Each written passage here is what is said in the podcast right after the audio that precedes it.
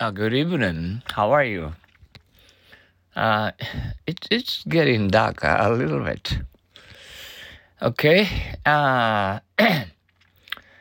Uh, today is uh, uh, Tuesday, uh, February uh, 15th.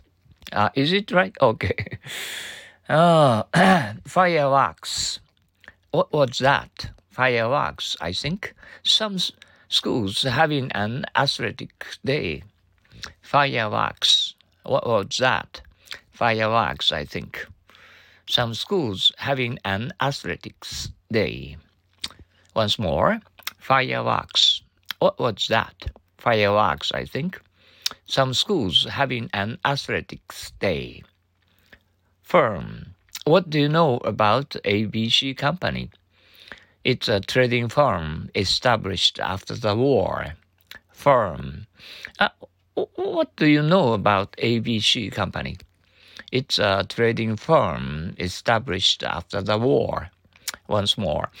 A firm. What do you know about ABC Company? It's a trading firm established after the war. Okay, let's move to um, a usual old saying. Uh, find out what you like doing best and get someone to pay you for doing it. Find out what you like doing best and get someone to pay you for doing it. Once more.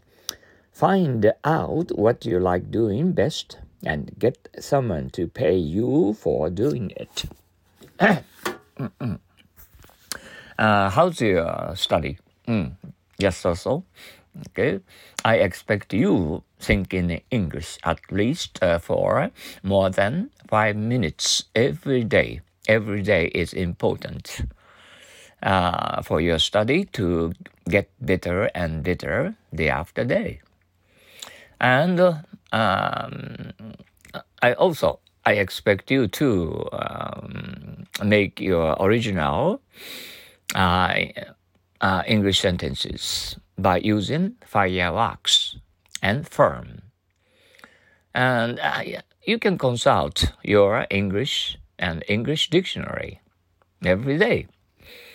Uh, you, you can uh, depend uh, too much on your English English dictionaries.